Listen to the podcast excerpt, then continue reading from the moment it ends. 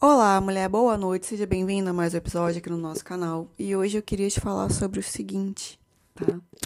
A gente vê tantos e tantos conteúdos em rede social, eu já falei disso algumas vezes por aqui, também lá no Instagram, tá?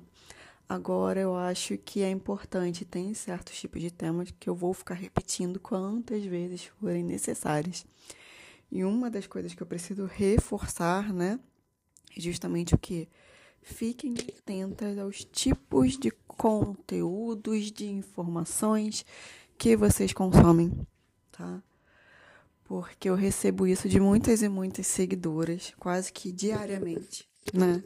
Do quanto muitas mulheres ainda estão consumindo conteúdos, tipo, seguem minha página, mas também estão consumindo conteúdos que ainda não coloca a mulher nessa posição aí de ser culpabilizada pelo abuso e pela violência masculina em especial, tá? Então, eu acho que isso é um grande sinal de alerta. Esse tipo de conteúdo não ajuda em nada, só faz com que de fato a gente fique com a autoestima baixíssima, com que a gente se culpe cada vez mais, tá?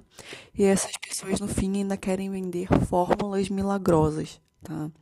Como mentorias, coisas de coach, até profissionais mesmo de saúde mental que eu já vi.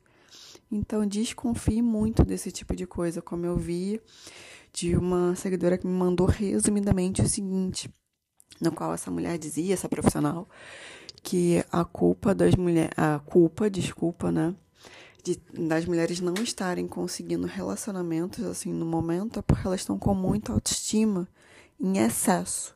Então, se tem autoestima demais, elas estão sendo exigentes demais e aí nada presta, tá? Então, olha o nível desse absurdo, tá?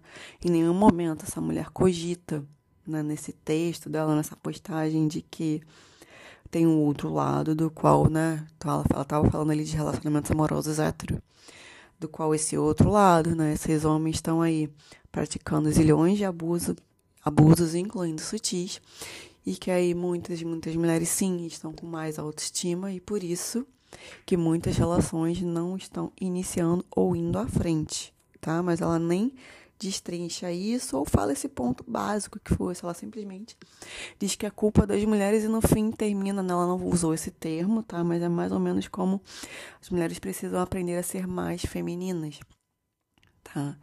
Então, muito cuidado com esse tipo de conteúdo, tá bom? Com profissionais assim, porque coloca e muito a saúde mental da mulher em risco.